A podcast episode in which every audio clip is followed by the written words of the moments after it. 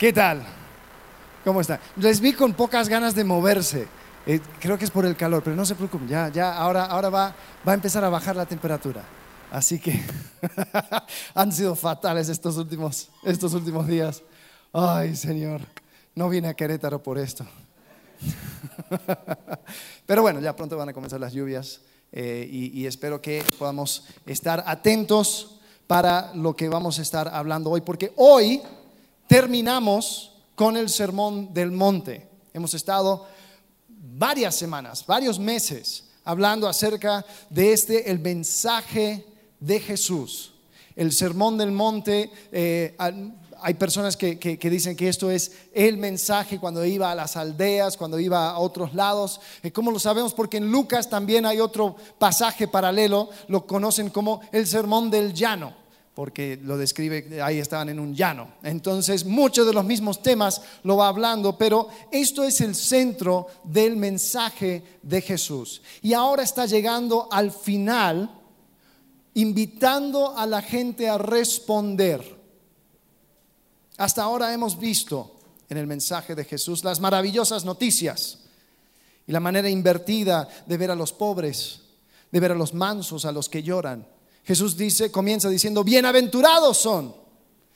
Hay maravillosas noticias para ustedes. Después habla acerca del desafío de ser sal y luz, inspiración e iluminación en un mundo oscuro. Después vimos el reconocimiento de que Jesús no vino a quitar de en medio la ley, sino a elevarlo. A elevarlo y el decir, voy a llegar a la raíz del asunto. Ustedes dicen que no matarás, pero yo te voy a decir, ni siquiera puedes insultar porque de ahí viene el asesinato, todo termina ahí, pero vamos a la raíz, al núcleo. Habla acerca de la lujuria. Tú dices, no cometerás adulterio. Yo digo, ni siquiera mires a una mujer con esa intención. Y Él eleva la ley. Después vemos cómo es que Él nos invita a un reino de reconciliación habla acerca del desafío de la sexualidad y el matrimonio, viéndolo con los ojos de Dios, regresando al propósito original, regresa a Génesis, diciendo que Él los hizo una sola carne. Después la elevación de la verdad por encima de la comodidad o la reputación. Dice que no debemos de jurar, porque jurar va abaratando nuestra palabra. Mejor que tu sí sea sí siempre y tu no sea no siempre.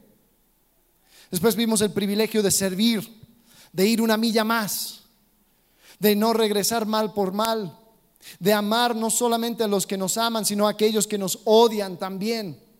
Y lo que Jesús nos invita a hacer es ver que tenemos un privilegio y ver los privilegios de servir por encima de nuestros derechos. Después en capítulo 6 vemos las disciplinas del reino. Vimos nuestra cómo debemos de cambiar nuestra manera de orar no para ser vistos por otros. Nuestra manera de ayunar, no demacrando su cara y pareciéndose triste. Jesús dice, lávate la cara que nadie se dé cuenta porque tu ayuno es para el Padre. Nuestra manera de dar, que tu mano derecha no sepa lo que está haciendo tu izquierda. No vengas anunciándolo, sino que tengas un estilo de vida tal que el dar es tan común que ni siquiera lo registras. Y todo debe de cambiar de motivación y debemos enfocarnos en nuestra relación con Dios. Después Jesús habla de cómo debemos de orar y nos da el, modelo que conocemos como el Padre nuestro. Y, nos, nos, enseña cómo dirigirnos al Padre y fuimos desglosando cada parte de esa oración y cómo es que Dios nos da esa invitación. Después nos habla acerca de la ansiedad y nuestras preocupaciones, cuáles son las cosas que debemos de atesorar cuáles son las cosas que debemos de elevar y no preocuparnos con lo que, con lo que vestiremos o qué comeremos, sino entregar aquellas cosas a Dios y entender que la ansiedad es como el hambre. Si lo tienes, significa que tienes algo que entregar a Dios. Después en el capítulo 7 vimos que en el reino de Dios nuestra tarea no es condenar, es mostrar a Cristo. Nuestra tarea es de apuntar a Jesús en todo lo que hacemos.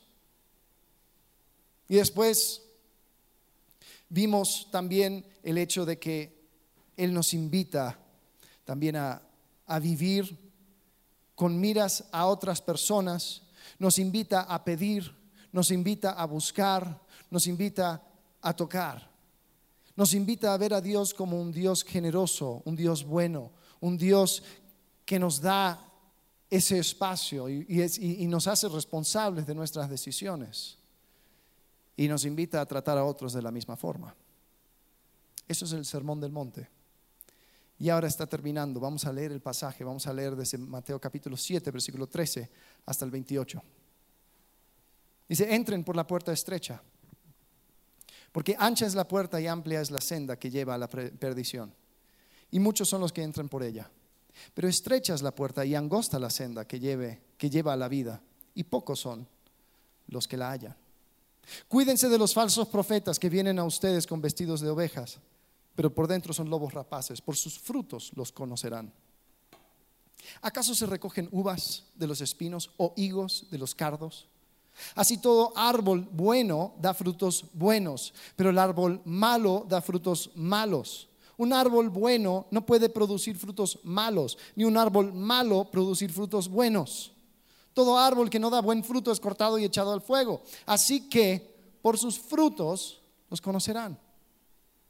No todo el que me dice Señor, Señor entrará en el reino de los cielos, sino el que hace la voluntad de mi Padre que está en los cielos. Muchos me dirán en aquel día, Señor, Señor, ¿no profetizamos en tu nombre y en tu nombre echamos fuera demonios y en tu nombre hicimos muchos milagros? Entonces les declararé, jamás los conocí, apártense de mí los que practican la iniquidad.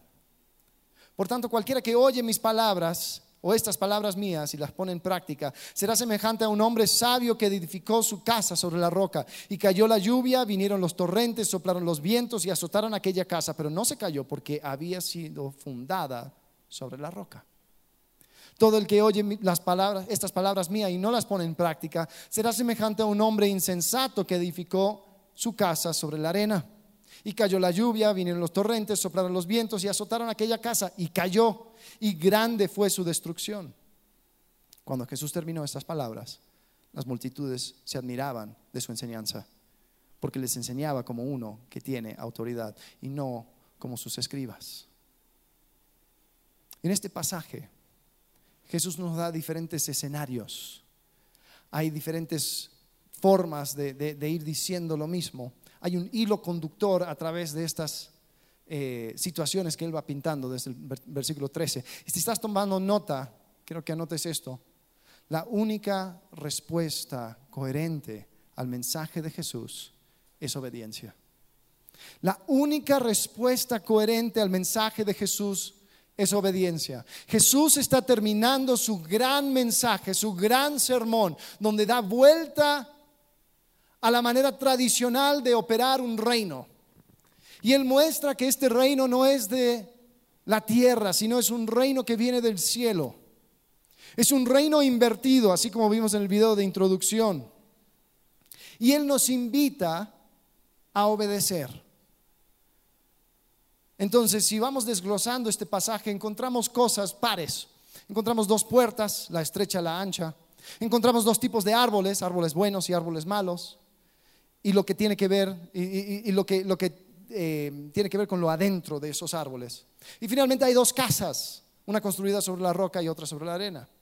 Pero quiero hablar acerca de este tema de obediencia, porque quizás es algo confuso. Muchas veces vemos obediencia como hay que echarle ganas, hay que hacer estas cosas, tú tienes que ser mejor, tú tienes que actuar mejor. Y muchas veces nos quedemos confusos porque después sube un pastor y dice, no es en tus fuerzas. Y yo como, a ver, no es en mis fuerzas, pero sí es en mis fuerzas. No lo hago, pero sí tengo que obedecer. ¿Cómo, cómo es la cosa? Eh, quizás otra palabra podría ser práctica. Poner en práctica lo que estás aprendiendo. No lo dejes meramente en la enseñanza teórica. Si alguien te dice, oye, mira, te tengo aquí la receta, la mejor receta para pozole, ¿no? Ahora viene septiembre. Y, todos van sacando su receta. Dice, alguien dice, mira, esta es la mejor receta del mundo de pozole. Wow, no, sí lo creo, lo creo. Sí, lo creo. Aquí está. Totalmente lo creo. Wow, sí. No, no hay, no hay otro. No hay otro como esta receta. Listo. ¿Dónde está la receta de mi abuelita? Y ahí lo dejas y dices, no, esta es la mejor receta. no indudablemente. Pero yo voy a seguir haciendo lo que yo siempre supe hacer. ¿Estás realmente mostrando fe de que eso es lo mejor? No, porque no lo pones en práctica. Cuando tus hechos van negando lo que tú dices o lo que tú piensas, no estás siguiendo al maestro. Este tema de discipulado es volverse un aprendiz de Jesús. Un aprendiz es quien mira y pone en práctica todo lo que hace el maestro. Seguirle, hacer lo que él hace, vivir tu vida como si él fuera quien lo estuviera viviendo. Pero sabes, muchas veces la gente se confunde y piensa, no, no, no, no, no, eso de vivir la vida en Cristo, eso, oh, es, un, es algo misterioso, es algo que no se puede comprender. Ojalá me tocara algún momento. Me acordé cuando estaba preparando esto de un cómic acerca de, alguien que, que, dibujaba, entonces hizo este cómic que comienza de esta manera, a ver si, ahí está. ¿Cómo dibujas tan bien? Práctico. Después, debe ser un don innato, un don de Dios. Es pura práctica. Nunca voy a entender cómo hay gente tan talentosa. Es un misterio. Practica. Y creo que esta es la manera que muchos de nosotros vamos viendo el reino de Dios. Es que yo no podría perdonar así como tú hiciste. Yo nunca podría orar con esas palabras tan bonitas. Yo jamás practica, obedece. Pon en práctica aquellas cosas que tú fuiste viendo. Mira, son tres capítulos, cinco, seis y siete. Eh, hay un manual de discipulado antiguo, antiquísimo. Si quieres buscarlo después, se llama el Didache. Didache, es, en griego. Ah, lo encontraron, eh, es, uno de los escritos más tempranos de, la, iglesia. Eh, y dan unos tips y van enseñando cosas. Dice, eh, si quieres bautizar, bautiza con agua que corre, si no, puedes hacer esto, si no, puedes hacer lo otro. Habla acerca de cómo tratar con eh, falsos maestros, eh, que si vienen pidiendo dinero, entonces no es del Espíritu, si, si, si, está, que esté solamente por tres días, porque si no, ya empieza a causar líos. Entonces, es, es un manual, es un manual para los discípulos del primer siglo. Y algo curioso es que de las enseñanzas de Jesús, ¿sabes dónde se enfoca? En el Sermón del Monte. Tú puedes vivir el resto de tu vida meditando solamente en capítulos 5, 6 y 7 de Mateo, poniendo eso en práctica. Y vas a ver cómo tu vida cambia a la luz de lo que enseñó Jesús. Porque eso es la vida de un discípulo. Estoy diciendo que esta es la correcta manera de vivir.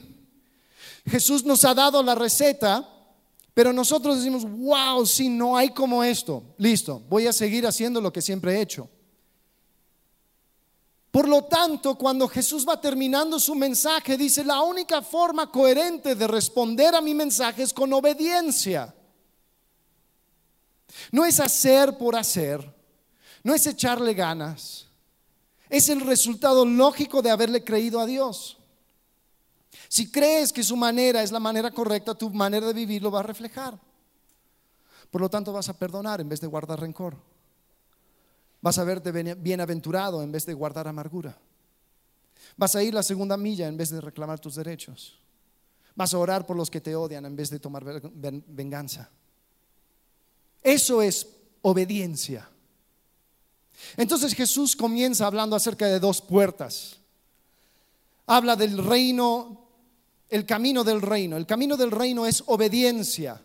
Entonces vamos a volver al texto. Dice, entren por la puerta estrecha, porque ancha es la puerta y amplia es la senda que lleva a la perdición. Y muchos son los que entran por ella. Pero estrecha es la puerta y angosta, otras traducciones dicen difícil, es la senda que, que lleva a la vida y pocos son las que la hallan. Ahora, Jesús, ¿de qué está hablando? Generalmente cuando escuchas este versículo citado, ¿en qué piensas? O, a qué se está refiriendo? Bueno, yo he escuchado este pasaje referirse a la buena doctrina. La buena doctrina es la, es la puerta estrecha, es el camino angosto, porque aquí es, es la verdad. La gente quiere escuchar lo que quiere escuchar. La gente no quiere escuchar buena doctrina. Puede ser. No creo que tenga que ver con buena doctrina. ¿Sabes por qué? Porque hay un montón de personas que tienen buena doctrina, pero sus vidas no lo reflejan. Esto tiene que ver con obediencia. Esto tiene que ver con personas que ponen en práctica aquellas cosas que han escuchado. Conseguir lo que Jesús está diciendo, con comprometerse con sus palabras, de la forma que te la juegas.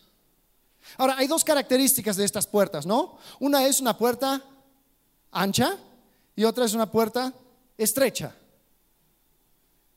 ¿Por qué? La puerta ancha. Ahora esto es interpretación mía, tómalo si te sirve. Pero me llama la atención, una puerta ancha tú puedes entrar en bola. Tú puedes ir con tus amigos, tú puedes ir todos, tú puedes ser llevado por la corriente. Yo una vez estaba en, Buenos Aires y fui vi el fenómeno más increíble de mi vida. Seguro lo vieron si has estado en, hora pico en, la, eh, en Ciudad de México, el, en el metro. A mí me llamó la atención, yo vi una mujer que quería ir a comprar un boleto, pero estaban todos saliendo del metro y ella fue llevada literalmente hacia la salida. Y la vi tratando de moverse, pero, pero como que el río de gente le fue llevando. Y sabes, con una puerta ancha ese tipo de fenómeno se puede dar. Tú puedes ser llevado. Y tú puedes, bueno, ¿dónde estoy? Ah, estoy con mis amigos, pues ahí voy. ¿Dónde voy? No sé, pero es la puerta ancha, ahí vamos. No funciona así con la puerta angosta, la puerta estrecha. La puerta estrecha es tan estrecha que solamente puede entrar una persona a la vez. Y tú decides, tú decides obedecer. No tus padres, no tus amigos, no tu familia, tú decides obedecer. La puerta es para que tú entres. Y tú tienes que decidir obedecer. La segunda característica tiene que ver con la facilidad del camino. Uno es el camino amplio, la otra angosta. Con un camino amplio y fácil, no se puede ir en automático, no hay que pensar. Un camino angosto y difícil, constantemente tienes que preguntarte, ¿por qué estoy haciendo esto? ¿Por, qué estoy aquí? Es como quienes eh, hay en enero comienzan, dicen, no, este va a ser el año que, pierdo esos cinco kilos, ¿no? y se ponen a correr cuando estás caminando tú puedes pensar en cualquier cosa, pero te pones a correr y a correr en inclinación o a correr en un camino difícil. Cada 50 metros te vas a hacer la pregunta, ¿qué estoy haciendo? ¿Y por qué lo hago? ¿Y quién me mandó? el camino difícil requiere reflexión, requiere un propósito fijo y firme el camino fácil, tú puedes olvidarte ni siquiera por qué estás ahí. El camino difícil requiere que tú vayas pensando exactamente la razón. Y desafortunadamente pocos hallan esa, ese camino, esa vida transformadora donde Jesús me enseña y yo tomo a Jesús a su palabra y decido obedecer lo que digo, lo que, lo que Él dice. Ahora, ¿por qué? ¿Por qué es difícil de encontrar este camino? Como esto no tiene que ver con buena doctrina, esto tiene que ver con obediencia. Te voy a decir que muchas veces el camino amplio y el camino angosto se parecen mucho. Porque hay veces donde yo coincido con Dios, pero no le sigo a Dios. ¿Entiendes la diferencia? Cuando tú coincides con alguien, si estás en la carretera, no sé si te ha pasado, donde, donde, donde vas, eh, estás yendo y ahí tienes el, cochecito rojo que está delante tuyo y andas, andas por, la carretera. Después toma una salida, el cochecito rojo, y tú también tienes que tomar la salida. Y después hace una vuelta a la derecha y tú también tienes que hacer una vuelta a la derecha. Y llega un punto donde dices, ay, espero que no piense que le estoy siguiendo. Entonces, para, que no se, se, asuste, haces luces, ¿no? Y le pitas, no, te preocupes, No, le das un infarto al pobre. Pero eso es un ejemplo de coincidir, pero no de seguir, no estás siguiendo al coche. Seguir al coche es, oye, vamos en este lugar, nos encontramos aquí, sígueme. Ah, ok, y ahí vas, detrás de la persona. Hay algunas personas que son más fáciles de seguir que otros, pero le sigues, es algo intencional.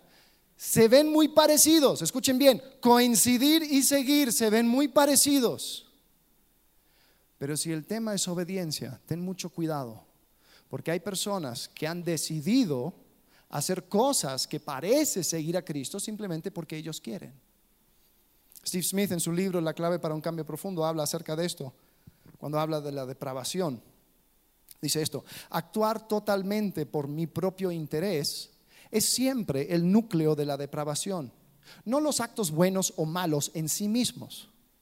Es la forma más básica de rebelión. Si decido que ser bueno, ser honesto, ir a la iglesia, no patear a los perros, servir de voluntario en un refugio para indigentes y ser amable con mi mujer es lo mejor para mí, es porque yo lo elijo. Pero eso no significa que como resultado sea una persona fiable. Podría despertarme mañana y decidir, puesto que mis deseos pudieran cambiar, que ahora quiero hacer justo lo contrario. El interés propio de la depravación significa que no estoy poniendo ninguna de mis decisiones de vida ante Dios para obtener confirmación y dirección. ¿Te das cuenta? Has conocido a esas personas, es que por 20 años ha estado en la iglesia. Es una persona excelente. No tengo nada que decir. Pero como que un día para otro se volvió loco.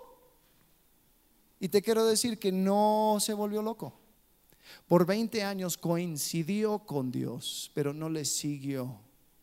¿Te das cuenta de la diferencia? Son dos caminos, son dos caminos. Pero la única respuesta coherente al mensaje de Jesús es obediencia.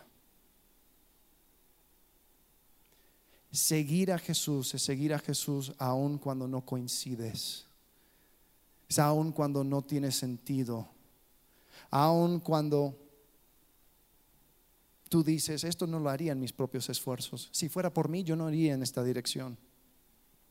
Pero le creo a Jesús y voy a proceder bajo sus fuerzas.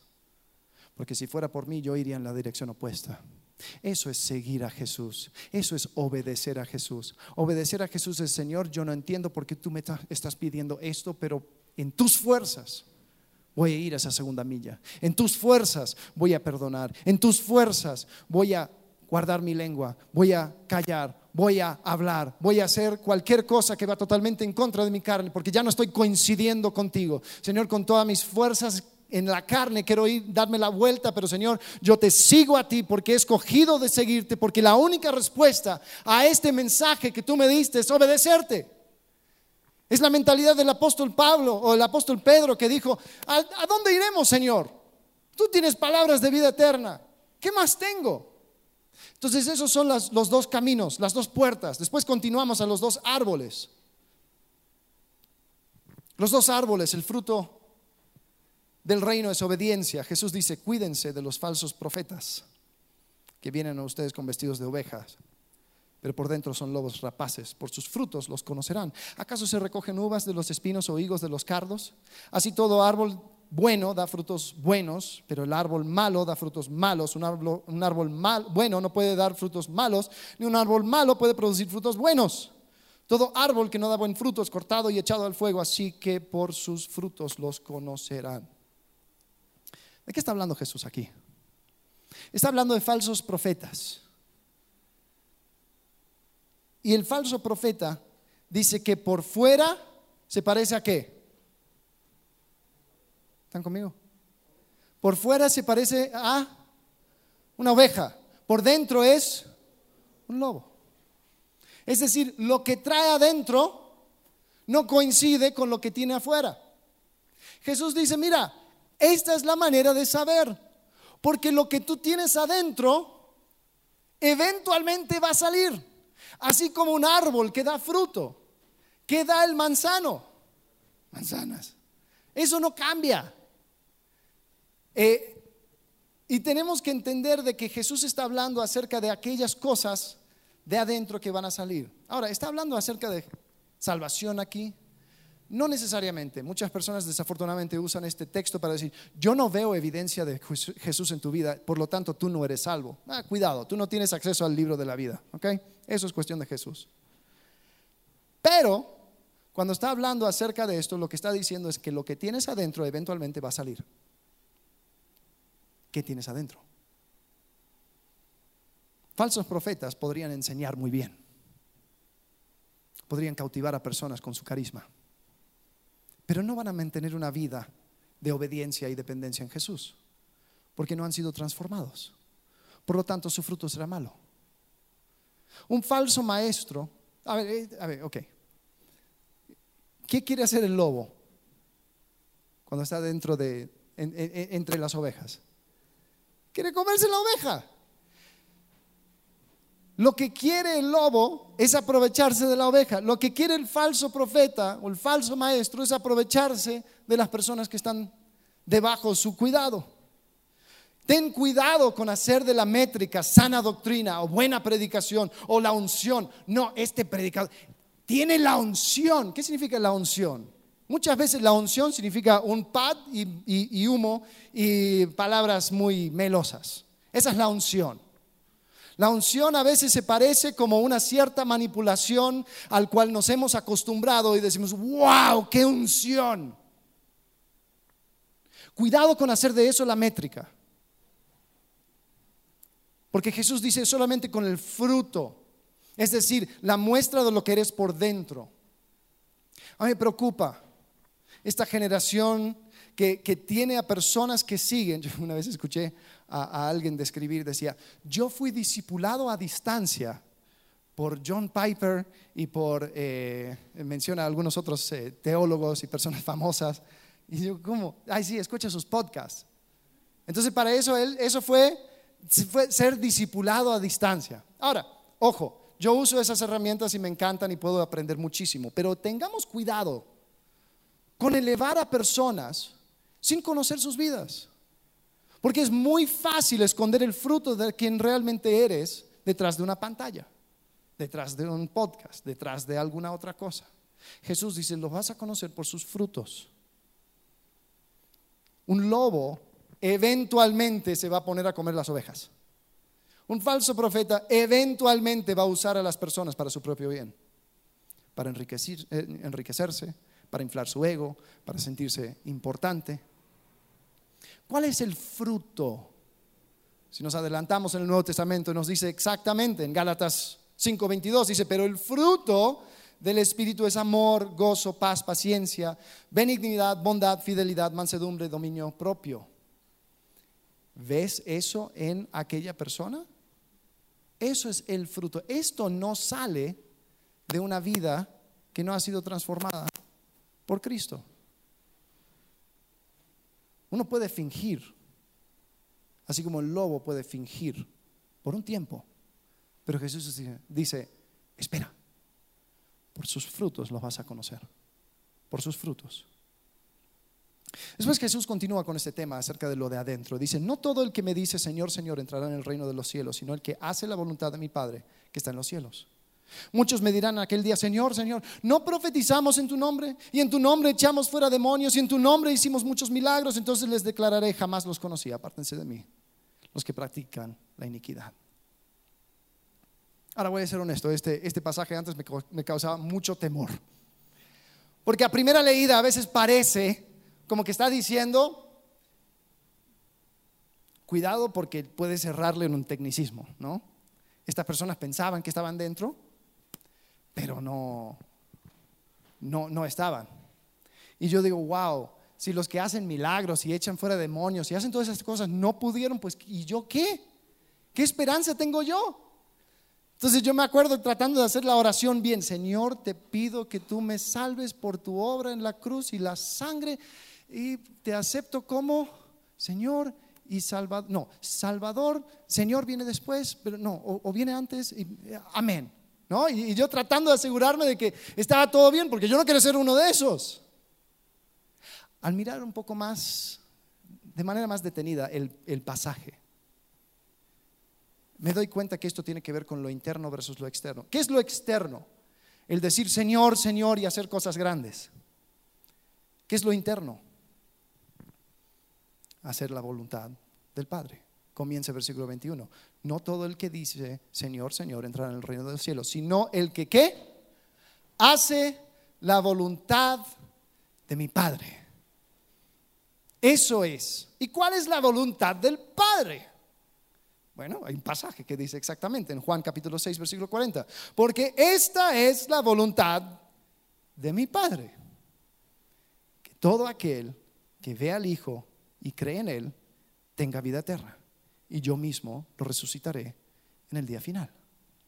Todo aquel que ve al Hijo y cree en Él, cree en su obra, cree en su enseñanza, cree que Él es la respuesta al problema de tu pecado y mi pecado, creer que Él tiene la clave para una vida abundante, solamente Él, y yo tengo que abandonar mi forma de vivir y comenzar a vivir en dependencia de Él. Todo el que cree en el Hijo, eso es. Mira, hemos hecho de las grandes cosas para Dios la métrica de espiritualidad. Esta última década ha sido la caída de hombres grandes que han hecho cosas grandes para Dios. ¿Y sabes cuál ha sido la excusa que yo he escuchado muchas veces? Cuando ya se está descubriendo, cuando ya la gente empieza a hablar de decir, ¿sabes qué? Voy a ir a los medios con esto. ¿Sabes qué? Voy a, voy a, voy a, eh, voy a levantar un reporte oficial en contra de lo que tú hiciste. Le, le quieren callar porque dicen, no, no, no, no, no. Es que si tú dices eso, todas estas grandes cosas para Dios se van a caer. ¿Cuántas personas aceptaron a Jesús por medio de estas conferencias, por medio de este programa de radio, por medio de esta organización? ¿Cuánta? Y tú lo quieres tirar abajo. A ver, ¿en qué momento ignoramos este versículo? Jesús dice, tú haces cosas grandes, muy bien, pero eso no es la métrica. Es que nace la voluntad de mi Padre. En el pasaje paralelo en Lucas, Lucas 6:46 dice, ¿por qué ustedes me dicen Señor, Señor? Fíjate, y no hacen lo que yo digo. ¿Por qué usan lenguaje tan floreado para describirme? Y en la privacidad de su casa, de sus pensamientos, en la manera que van tomando decisiones, nunca me consideras. ¿Por qué me dices Señor, Señor? Pero es que estoy haciendo cosas muy grandes para ti. Ajá. Y no te conozco.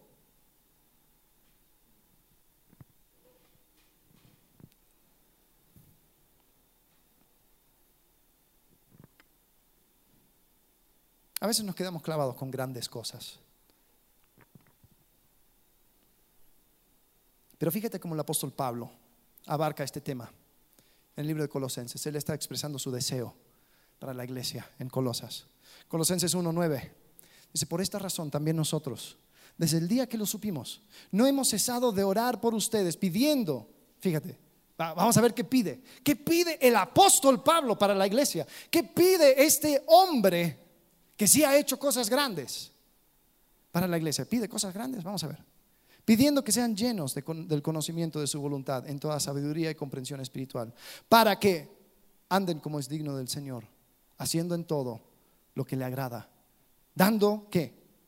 Fruto, una evidencia de lo que eres por dentro, dando fruto en toda buena obra y creciendo en el conocimiento de Dios. Rogamos que ustedes hagan cosas grandes para el Señor. No, rogamos que ustedes sean fortalecidos con todo poder según la potencia de su gloria, para obtener toda cosa grande. No, perseverancia y paciencia. ¿Qué es lo que más te hace falta? Yo estoy seguro que perseverancia y paciencia. Con gozo, dando gracias, agradecimiento. También otra cosa que nos falta. Dando gracias al Padre que nos ha capacitado para compartir la herencia de los santos en la luz. Ese es el gran deseo de Pablo para con la iglesia. ¿Te das cuenta? Cuidado con medir tu espiritualidad con lo que haces. Porque puede ser que llegando delante de su presencia Él diga, no te conozco. ¿Quién eres? Hiciste cosas grandes. Era en mi nombre, pero no era para mí. Yo lo que pido es obediencia. Yo lo que pido es que me sigas. Yo no estoy pidiendo que coincidas conmigo. Estoy pidiendo que me sigas. Sígueme. Sígueme con paciencia, con perseverancia, con gozo. Pero sígueme. La única respuesta coherente al mensaje de Jesús es obediencia. Pero Dios no tiene sentido. ¿Cómo me vas a pedir eso? Sígueme. Pero Dios es que tú no entiendes, o sea, no sabes lo que me hicieron. Sígueme. Pero Dios, ¿cómo voy a soltar eso? Así va a quedar así nomás. Sígueme, obedéceme. Dos caminos, dos árboles, dos casas. En cuanto a las dos casas, habla acerca del camino del reino. El camino del reino es obediencia, o más bien el, fundamento del reino es obediencia. Dice, por tanto, cualquiera que oye estas palabras mías y las pone en práctica, será semejante a un hombre sabio que edificó su casa sobre la roca. Y cayó la lluvia, vinieron los torrentes y soplaron los vientos y azotaron aquella casa, pero no se cayó porque había sido fundada sobre la roca. Todo lo que oye, todo el que oye estas palabras mías y no las pone en práctica, será semejante a un hombre insensato que edificó su casa sobre la arena. Y cayó la lluvia, vinieron los torrentes, soplaron los vientos y azotaron aquella casa y cayó y grande fue su destrucción.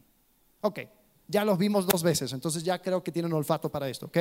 Dos casas, ¿no? Dos constructores. ¿Qué hicieron los dos constructores? ¿Qué hicieron? ¿Qué sí hicieron? Porque son constructores. Muy bien. No, pero dice todo aquel que... ¿Qué? Oye, tanto el que construyó sobre la roca y el que construyó sobre la arena, oyeron. ¿Qué es lo que hizo uno y no hizo el otro? Poner en práctica. El que construyó sobre la roca lo puso en práctica, el que construyó sobre la arena no lo puso en práctica. Mira, estoy seguro que algunos de ustedes tienen familiares que, quieren que, que, tú vengas y que oyes la palabra de Dios. Y algunos a la fuerza están aquí. Está bien, el oír no es malo, pero ten cuidado en pensar de que el oír es todo. Porque el oír no es todo. El oír también, una persona que construye sobre la arena puede oír. La gran diferencia es la práctica, es la obediencia. ¿Te das cuenta? Construir tu vida sobre la roca no tiene que ver con oír, no tiene que ver con buena doctrina, no tiene que ver con escuchar, no tiene que ver con memorizar, no tiene que ver con nada de eso, tiene que ver con poner en práctica las cosas que has aprendido. Una vida fundamentada sobre la práctica de los principios del reino es una vida que reconoce a Jesús como Señor, no en un sentido teórico, sino en cada área práctica de tu vida. La pregunta que constantemente deberías estarte haciendo es, ¿qué haría Jesús si Él estuviera viviendo mi vida? Si yo, si mi vida, así como está, ahora lo toma Jesús, Jesús toma las riendas, ¿no? Me posee, me, posee. ¿Cómo viviría Él mi vida? ¿Cómo enfrentaría a esta pelea? ¿Cómo trataría a esta persona difícil? ¿Cómo manejaría esta oportunidad. Eso es poner en práctica. Ahora, ¿cómo diablo sé qué va a hacer Jesús? Ahí es donde viene el oír. Pero muchas personas aprenden todo lo que, lo que hizo Jesús, lo que hace y su manera de pensar y todo. Si me chuté toda la serie de Mateo. Pero ahí queda. ¿Dónde está la práctica? Una persona que meramente toma las palabras de Jesús como un mensaje bonito va a revertir a su manera normal de actuar cuando viene la prueba. No lo va a soportar. Llegan las tormentas, llegan las pruebas y tu fundamento, pues eres tú mismo. Tú dices, sí, esto, wow, increíble las palabras de Jesús, pero yo quiero esto porque esto es lo que conozco. Este es el fundamento al cual estoy acostumbrado. Entonces, cuando vienen las pruebas, se cae todo lo que construiste. Volverá el caos a tu vida. La tormenta va a destruir todo lo que tú quisiste construir, todo lo que tú quisiste levantar. Volverás a fase 1, de vuelta a ceros. ¿Te ha pasado eso alguna vez en tu vida? regresas a ceros. Dices, ¿cómo llegué aquí? Quizás la primera pregunta debería ser, ¿cuál fue tu fundamento? El fundamento de la práctica de las palabras de Jesús construye para lo eterno. Ahí no hay prueba que lo pueda quitar. Ahí no hay tormenta que pueda tirar abajo eso. Porque ya tu tesoro está en el cielo. Tú puedes llegar a ceros en esta vida y todavía tener construido todo lo que construiste sobre la roca. Porque la vida que pone en práctica aquellas cosas que escuchamos es la vida que construye para lo eterno. La única respuesta coherente, iglesia, la única respuesta coherente al mensaje de Jesús es obediencia.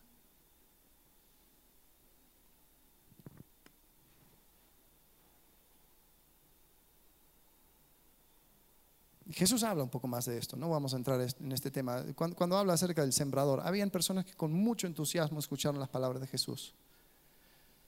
Pero ¿sabes lo que sucede? Dice, entró, cayó sobre las piedras, no pudo agarrar, no hubo fundamento, no hubo raíz. Y cuando vinieron las pruebas, adiós. Hay muchas personas que están felices con escuchar. Hay muchas personas que están cómodos en coincidir. Y no tienen problema con estar sentado, con estar escuchando. Les encanta, dicen, wow, increíble, nunca había escuchado a Jesús presentado de esta forma. Y gloria a Dios, qué bueno. Pero te puedo prometer que si tú quieres tomar esto, lo que escuchas, y construir algo, sin poner en práctica aquellas cosas al cual Jesús te desafía a hacer, estás construyendo sobre arena. No hay otra manera de ponerlo.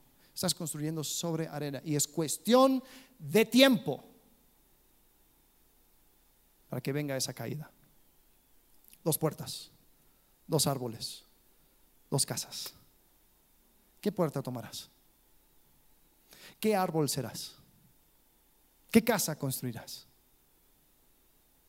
Capítulo 7 termina así. Cuando Jesús terminó estas palabras, las multitudes se admiraban de su enseñanza, porque les enseñaba como uno que tenía autoridad y no como sus escribas los escribas tiraban cosas bonitas, palabras y todo, pero quedaba en la teoría. Jesús decía, ven, sígueme, mírame, haz lo que yo hago y verás lo que es una vida abundante. Eso es autoridad. La presentación de Jesús siempre nos lleva a un encuentro. Cuando Pablo predicó el Evangelio a los paganos atenienses, en Hechos capítulo 17, al terminar su mensaje dice que algunos dijeron que estaba loco, otros se interesaron y otros creyeron. Los que se interesaron dijeron, oye, quiero seguir escuchándote acerca de este tema. Te, quiero animar a que no, no seas de esas personas. Que no seas de aquellos que dicen, oye, la verdad, me llama mucho la atención. Lo voy a considerar.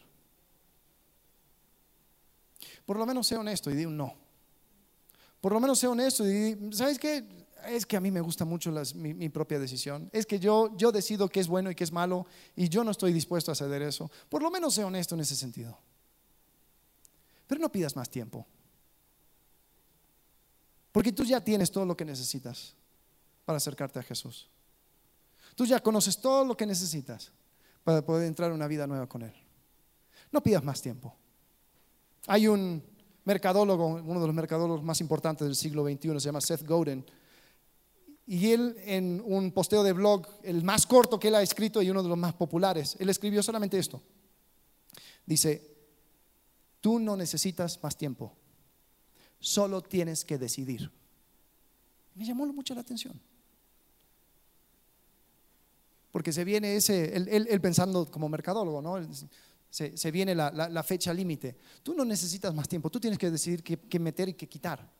Tú no necesitas más tiempo para entregar ese producto, tú, tú solamente tienes que ver qué es lo que puedes hacer y qué no, y tienes que decidir. Tú no necesitas más tiempo, solo tienes que decidir.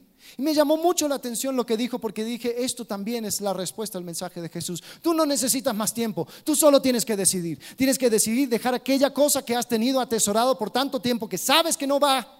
Tú tienes que dejar a un lado tu orgullo y tu deseo de continuar manejando tu propia vida. Tú tienes que decir, ¿sabes qué? Por algo este hombre que vino de un pueblo de nada llamado Nazaret, por algo este hombre es la pieza central de la historia. ¿Qué habrá hecho? Te puedo prometer que no fueron sus enseñanzas, te puedo prometer que no fueron sus seguidores, sus seguidores fueron un desastre. Te puedo prometer que algo sucedió que empezó a brotar un movimiento global que nos tiene aquí en Querétaro 2023 hablando acerca de sus palabras. Algo sucedió. ¿Será que Él es Dios? ¿Será que Él es aquel que vino para solucionar el problema de tu pecado. ¿Será que Él viene con la enseñanza para la vida abundante que Él te prometió, que quizás tú no estás viviendo y hasta le has reclamado a Dios? Señor, ¿y dónde está tu promesa? Dios, ¿y esa vida que tú me prometiste? Señor, y Él lo que pide es obediencia. Porque tú nunca vas a experimentar la vida abundante yendo en la dirección opuesta. Tú no necesitas más tiempo. Tú solo tienes que decidir. Tienes que decidir si vas a depender de Jesús para perdonar, para cambiar tu perspectiva de vida, para dejar de buscar la aprobación de otros, para dejar de juzgar y condenar, para dejar de agregar a tu lista de buenas obras, para, para restregárselo en la cara de alguien Cualquier persona que se olvida de lo fantástico que eres. No, no, no, mira lo bueno que soy. Tú tienes que decidir soltar eso. Jesús habló con autoridad. Sí. Entonces, ¿qué esperas? Síguele. En términos prácticos, vive tu vida como si Jesús lo estuviera viviendo por ti. En Gálatas 2.20 dice así, con Cristo he sido crucificado y ya no soy yo el que vive, sino que Cristo vive en mí. Y la vida que ahora vivo en la carne, la vivo por la fe en el Hijo de Dios, el cual me amó y se entregó a sí mismo por mí. Es decir, yo vivo mi vida representando a Jesús. Yo vivo mi vida como si Jesús lo estuviera viviendo en mi lugar. Eso es lo que cuando decimos, mira, quiero que, la gente cuando te vea, vea a Jesús. De eso estamos hablando. Cuando decimos que somos el cuerpo de Cristo, cuando somos sus manos y sus pies, es decir, que las personas al mirar a esta iglesia, que las personas cuando te miren a ti, vean a una persona que ya no vive, sino que vean a Jesús, a Cristo viviendo en esa persona. ¿Cómo le hago? Primero, oye su palabra. Segundo, ponlo en práctica. Porque la única respuesta coherente al mensaje de Jesús es obediencia. Vamos a orar. Señor, te pido que tus palabras no queden aquí que podamos poner en práctica toda aquella cosa que hemos escuchado y aprendido. Señor, te pido que tú vayas trabajando en el corazón de cada persona que ha escuchado. Señor, y si hay alguien que no te, no te ha conocido, Señor, que tú puedas hacerte real a esa persona. Que pueda reconocer que si sigue en su camino de pecado no va a poder nunca tener una esperanza eterna. Pero Padre, tú enviaste a tu Hijo Jesucristo a morir en la cruz y a resucitar. Señor, mostrando así que la única esperanza está en Él. Padre, te pido que puedan aceptar ese regalo que tú ofreces tan libremente.